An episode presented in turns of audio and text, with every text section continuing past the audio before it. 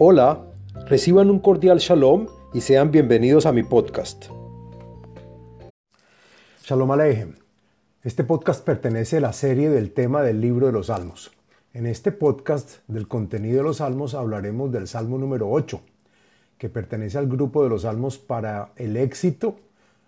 Son cánticos de alabanza, reconocimiento, coronación y agradecimiento a Hashem rezos para el éxito de los justos y prosperidad en todos los campos, para la práctica de la Torá y para amparo en Hashem.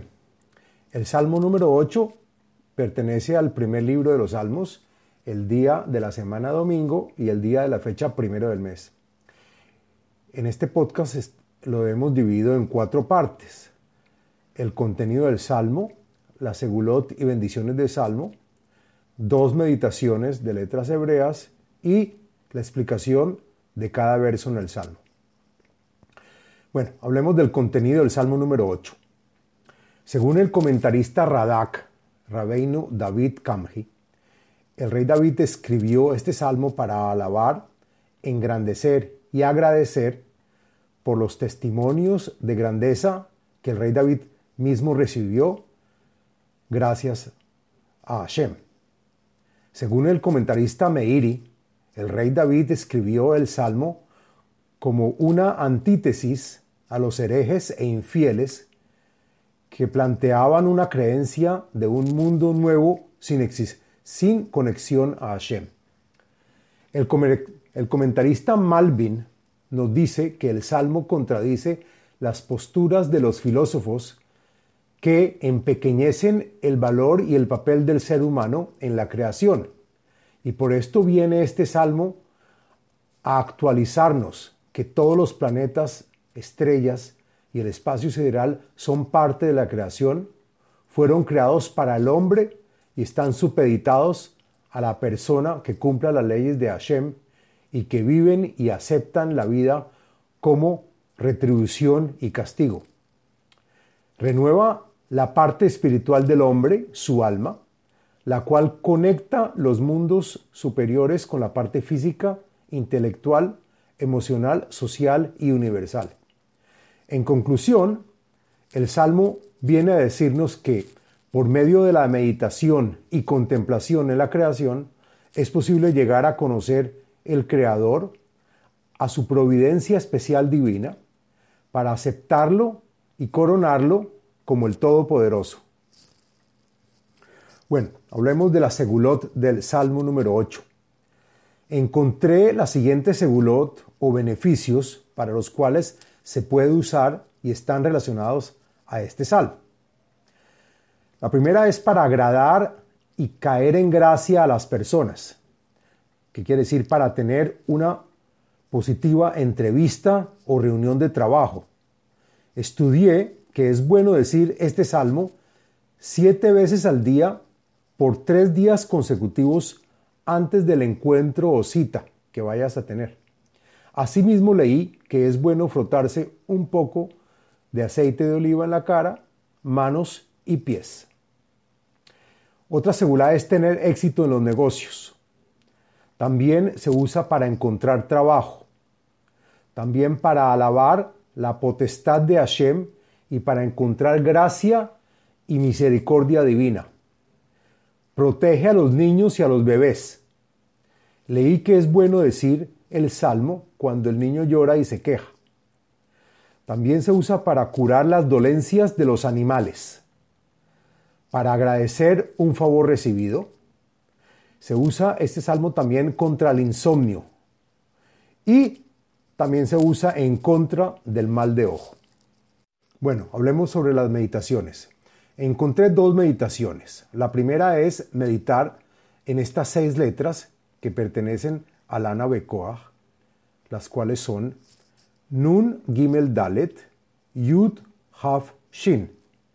En el Bekoach se dice Na Givor Doroshei Yehudha Kevabat Shambren. Estas letras atraen la acción y fuerza espiritual para la abundancia y el progreso. La segunda meditación que encontré, según el maestro cabalista Albert Goslan, en el verso número 10, que dice, Hashem Adoneinu Ma Adir Shimcha Bekol Haaretz. Y son tres letras, Vaf, Mem, Bet, que traen la acción y fuerza de la salud y la sanación. Bueno, ahora veamos una explicación del, texto del Salmo número 8. Lo siguiente es la explicación del contenido y del texto del Salmo.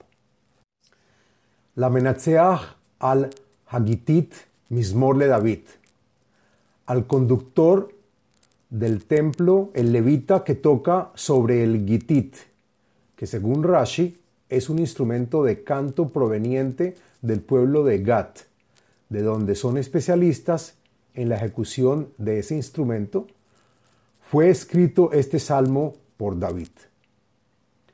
Hashem Adoneinu ma adir shimcha bechol haaretz asher tena otcha al hashamaim. Hashem, tú eres nuestro Dios, y Radak adiciona, amo de todos los profetas. Qué imponente y conocido es tu nombre en toda la tierra, y el Meiri adiciona que comandas e intervienes también en forma continua en los cielos o mundos celestiales.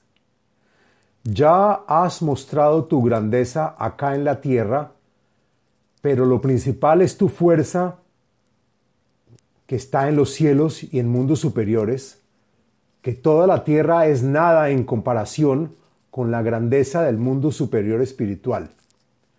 El comentarista Malvin explica que el imponente nombre de Hashem en la tierra es por aquellas personas que influyen al cielo con sus buenos actos y mitzvot.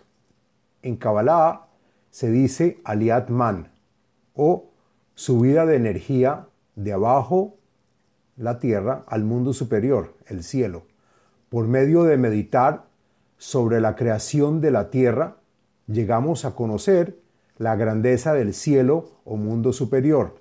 Es decir, que el trabajo del hombre en este mundo es la razón de la abundancia que nos llega de arriba, el mundo superior. Mi pi olelim yonkim isabe taoz leman tzorereja lehashbit oyef umitnakem. Respondiendo la pregunta de dónde viene la conducción y control del mundo, el Salmo dice, de la boca de los pequeños bebés que maman de la luz de la Jochma o sabiduría. De forma extraordinaria, el Creador hizo que la acción de mamar sea innata en la persona. Antes de nacer ya la tiene, que es fundaste y reforzaste mi fe. La palabra Isadeta, que es fundaste, en Kabbalah es el cli de la Sefirah Yesod, el fundamento. La lactancia es el fundamento y reconocimiento de la merced de Hashem. Todo esto lo hiciste a raíz de los herejes que te odian para así anular sus pensamientos y deseos, hasta vengarte en nombre de los que si creemos en ti, Hashem. Ki ere shameija, mase etzbaoteja, yareach bekohavim asher konanta. Pues cuando observé al cielo y al mundo celestial, y que, y que es tu obra hecha a mano con tus propios dedos. Asimismo la luna y las estrellas que creaste y erigiste Cabe anotar que el rey David no menciona el sol, pues no se puede mirarlo directamente por su potencia y solo en la noche se pueden apreciar los astros. Maenosh ki tiskereno, ubenadam ki tifkedeno. ¿Cuál es la importancia del ser, el cual es débil y solo lo recordamos por sus actos? del hombre que ha nacido de una mujer, que ascienda tu nombre a los cielos para su protección y éxito. Vatehasrehu me'at mi Elohim, vehavod vehadar teatrehu.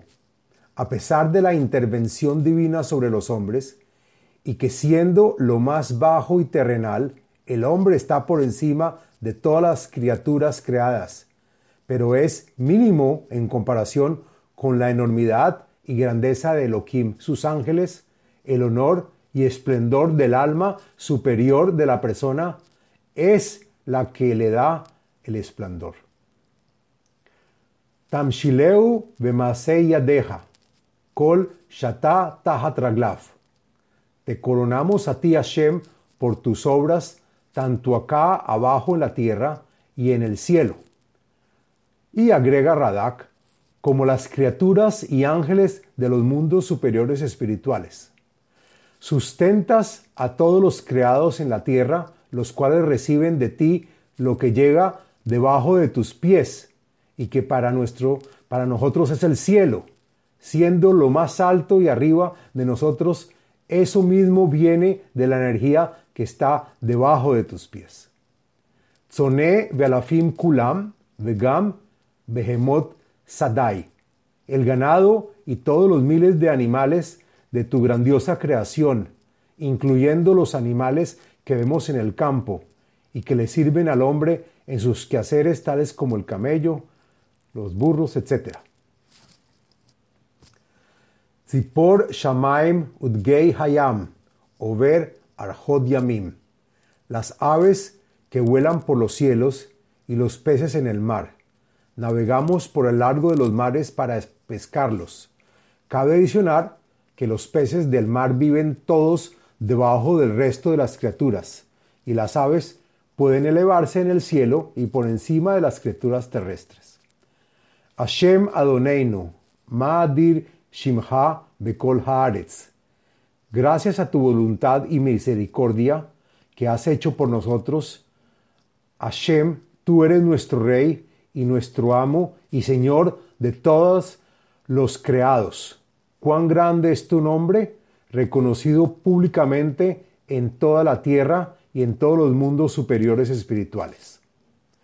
Fin del Salmo número 8. Les habló Abraham Eisenman, autor del libro El ADN espiritual, método de iluminación espiritual. Sitio web abrahameisenman.com